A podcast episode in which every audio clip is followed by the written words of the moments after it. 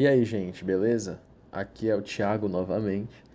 E a Factual 900 entrevista o jornalista e historiador Marcos Gutermann, que volta para falar das origens e das questões raciais que envolvem esse esporte que o nosso país ama tanto. O futebol era um esporte elitizado quando chegou ao Brasil. Em que momento ele se tornou um esporte mais acessível? Uma questão que até o Hobsbawm aborda e outros pensadores, mas ele, ele, ele também, que é de um país, o país que inventou o futebol moderno, que é, o, que é a Inglaterra e tal, um historiador inglês, e, o futebol é muito barato. É dos esportes, assim, se você tiver uma meia é, amarrada, dois tijolos, você tem um gol e pronto, você bate bola com tampinha. Eu já joguei bola com tampinha de refrigerante. Você joga a bola do jeito que for. É muito barato. E é um esporte com muita gente. Então você junta 20, até 22 para jogar bola, né? Então é uma multidão para jogar. E assim, é muito coletivo, é muito agregador, sabe? É, observe o que é esporte de elite: tênis, um por um, né? É, golfe, não, não agrega nada, né? É, Fórmula 1, agora, para tudo isso você precisa ter, pô, um taco de golfe custa uma fortuna, né? O tênis é uma raquete, uma boa raquete também, você precisa de quadra, uma coisa, né? Não dá para jogar tênis é, improvisando uma rede, você não joga. Então, a, o fato de ser barato e, e, e de ter regras muito fáceis, muito fáceis, com exceção da do impedimento, que se você perguntar, muita gente não sabe, né? Muito jogador, inclusive, não sabe. Mas, mas não é disso que se trata. Para o jogo comum, né, do jogo entre amigos e tal, basta a bola entrou é gol, bateu é falta, pronto, você já sabe o que, que é. Então, por que, que era um esporte de elite para começo de conversa? Porque ele nunca foi de elite na Inglaterra, ele era ao contrário, era um esporte de operários. Mas é que o operário inglês que veio trabalhar aqui, ele veio trabalhando com um salário e tal. Se você pega um país que recém saiu da escravidão, né, muito pobre em muitos sentidos, né, socialmente, e aí você tem um grupo de, de imigrantes que vem com algum dinheiro, vem ganhando salário para trabalhar nas ferrovias aqui do que os ingleses vieram implantar no Brasil. Então esses caras é que se tornaram a elite, né? Então esse capital é o capital que vai financiar os primeiros clubes. Só que justamente como eles queriam distância do povo, disse, não, povo deixa lá, não quero saber do povo, no máximo o povo trabalha para nós, mas esse negócio de povo, eu quero distância. Então, o futebol, você não podia ter cobrança de ingresso, não podia profissionalizar. O cara não podia viver de futebol, de jogar a bola. Mas é um, se tornou um troço irresistível, porque quando os campeonatos começam a ser jogados, você quer ganhar, você quer ganhar. E para ganhar, você tem o Pereba, que é inglês, que joga mal para burro, ou você pode pegar o cara que é o operário, negro, que está dando sopa ali e joga bola para caramba. Porque tem uma qualidade, e aí a gente pode falar mil coisas sobre isso, do ponto de vista biológico, não sei o quê, e até é preocupante você adentrar isso, porque você pode ser, sem querer, racista. Ah, o cara nasceu para jogar bola porque é preto.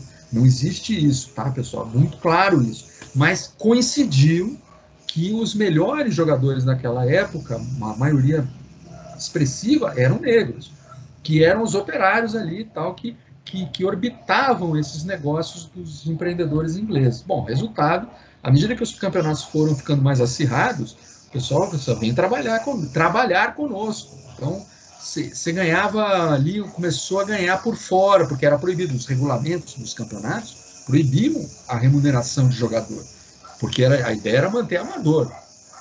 Mas aí a pressão ficou irresistível por, pela profissionalização, porque começou a dar muito dinheiro. Aí começaram a cobrar ingresso, aí os clubes, aí começou a surgir um clube atrás do outro interessado em participar dos campeonatos em vários lugares do país. A Bahia mesmo teve um campeonato estadual, que eu acho que começou antes do de São Paulo e Rio. Lá foi organizado até antes do que daqui, se não me engano, ou antes ou muito próximo. Para você ver que a coisa nacional, o futebol começa nacional já, já de cara. Ele já pega um cara no Nordeste, um, o Rio Grande do Sul e São Paulo, Rio, que você já tem ali de norte a sul o início de uma coisa nacional do futebol de um país que é majoritariamente pobre, né? Majoritariamente pobre. Então, e, que, e, essa, e é esse povo que vai abraçar o futebol, seja nos clubes profissionais, esses que vão surgindo, seja na várzea. E a várzea revelou muitos jogadores, os jogadores que depois foram para os clubes, até hoje meio, meio que acontece isso, né? O cara começa na várzea e vai para o clube profissional. É, então, a popularidade, na verdade, o, o, esporte começou acidental, no Brasil, acidentalmente como de elite, mas na verdade ele sempre foi popular, né? Pelas suas próprias características. Mas Marcos, conta pra gente essa questão dos jogadores negros no esporte. Esse racismo que eles sofreram e os jogadores de agora sofrem. O negro teve que vencer barreiras, né? Raci raciais, racistas, né? Porque, primeiro, o fato de você proibir a profissionalização, você já que é, as pessoas precisam viver, elas precisam comer, elas precisam ganhar dinheiro. Então, o futebol poderia ser esse caminho, né, se fosse profissionalizado, né? Então, ao você dizer que não pode ganhar dinheiro com o futebol, você é, limita o futebol aos brancos. E, e havia clubes que aí era é, questão interna, né, de clubes que realmente não aceitavam negros é, nos seus quadros e, e, mas aí teve esse caso do Fluminense, que até se tornou pó de arroz por causa disso, né, que teve jogador, um jogador, né, na verdade, que usava pó de arroz no rosto para parecer branco, é, para poder jogar. O Vasco foi o, o Vasco, Corinthians e o Bangu foram os clubes que, ao contrário, eram, eram, estavam abertos para qualquer um jogar, né? Qualquer um, desde que fosse jogasse bem, né, é, podia se integrar, e eram clubes que pagavam salários. Por fora, no começo, porque era proibido, e, e, também na forma de bicho, até a história do bicho é essa, né? Quer dizer, você pagava com animais, para o cara levar para casa, cozinhar e comer. E é, é, por isso chama bicho. Hoje, o prêmio por uma determinada desempenho no futebol é pago, é chamado de bicho, por, ainda lembrando essa, essa fase. Mas o racismo no futebol, o racismo é o reflete o racismo da sociedade. De novo, né? Você tem uma comunicação direta aí de uma coisa com a outra. Não foi nada fácil. Por exemplo, o nosso maior, nosso grande jogador antes do Pelé, antes do Zizinho e do Pelé, o Friedenreich era negro, filho de uma lavadeira negra, ex-escrava, com um alemão. Tanto que ele era negro de olho verde. Né? E, e, e ele é, era o último sempre a entrar em campo para jogar, porque ele passava, ficava no vestiário tentando esticar o cabelo dele e, e ele entrava de touca. Se vocês pegarem fotos do Friedenreich jogando, ele jogava de touca para esconder o cabelo negro que ele tinha. Ele não queria ser identificado como negro. Ele tinha a pele um pouco mais clara, mas ele era negro. Então tinha um pouco isso. Aí você vai ter a Copa de 50, a Copa de 50 é a Copa que o Brasil perde e é o grande desastre nacional, com o goleiro Barbosa. Até recentemente o Museu do Futebol fez uma lindíssima homenagem a ele. Goleiro Barbosa, que sofreu os gols do Uruguai na final, negro, era o goleiro do Vasco, se não me engano, e, e ele. É, o fato dele ser negro, disse, ah, tá vendo? Só podia ser, né? E perdemos a Copa por causa de um negro. Isso nunca era dito diretamente, a não ser por aqueles que eram abertamente racistas, mas ficou. Tanto ficou que em 54 você não tem negros na seleção. A Copa seguinte. É como se os negros. Não, não, não pode ter, porque tal. Tá. Em 58 não deu para não ter negro, porque o Pelé apareceu para o futebol. Né? Pelé, lá com seus 16 anos, foi para a Copa, deslumbrou o mundo, era o rei negro. O rei do futebol, para desespero dos racistas, era negro. Só que aí você abstrai o fato dele ser negro. Não, ele é o Pelé, ele não é negro. Ele é o Pelé. Né? Mas, de alguma forma, mesmo com essa, essa, esse malabarismo retórico, você, o, o fato do Pelé ser negro, bastava olhar para ver que ele era negro, meio que deu uma volta por cima. O negro ganhou uma outra dimensão no futebol. Aí é uma dimensão igualmente racista, porque ah, o negro é bom no futebol. Assim como, ah, o negro é bom na música, no samba. E que mais? Né? É só nisso que ele é bom? Então encontramos o lugar do negro na sociedade, nos, nos divertia isso, e, e, e que mais, né? É, então é, é, um pouco, é um pouco perverso isso, no fim das contas. O cara é bom não é porque ele é negro, ele é bom porque ele é bom. E, e tal, né? É, então o racismo, o, o, ah, deixou, o negro passou a ser valorizado no futebol, portanto acabou o racismo. Não, não, não, não acabou não. É um outro tipo de racismo que você tem.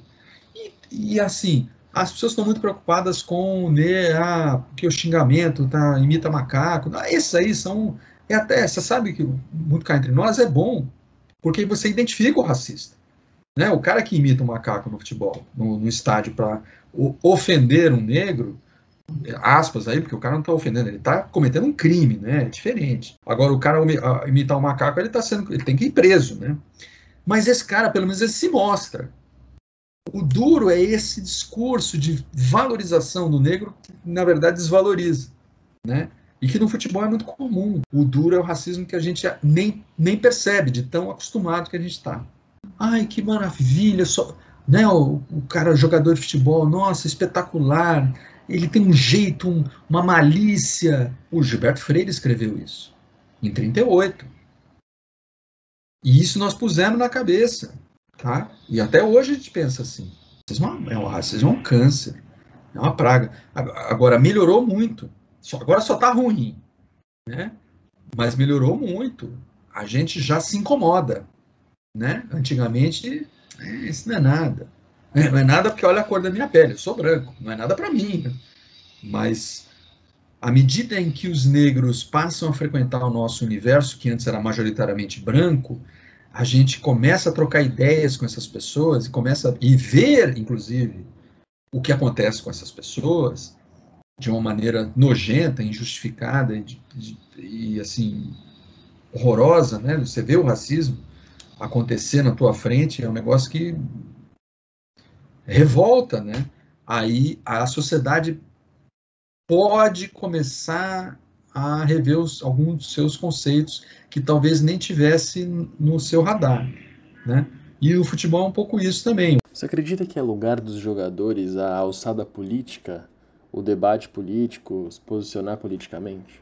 Eu acho que cada um na sua área de atuação, jornalista, né, é, artista, jogador de futebol, o, o que, que vocês chamam de posicionamento político? Eu enxergo não como um posicionamento político partidário propriamente dito. O cara não precisa entrar num partido político e, não, e nem é, se candidatar a nada para ter participação. Ele pode ter participação política no clube dele, por exemplo.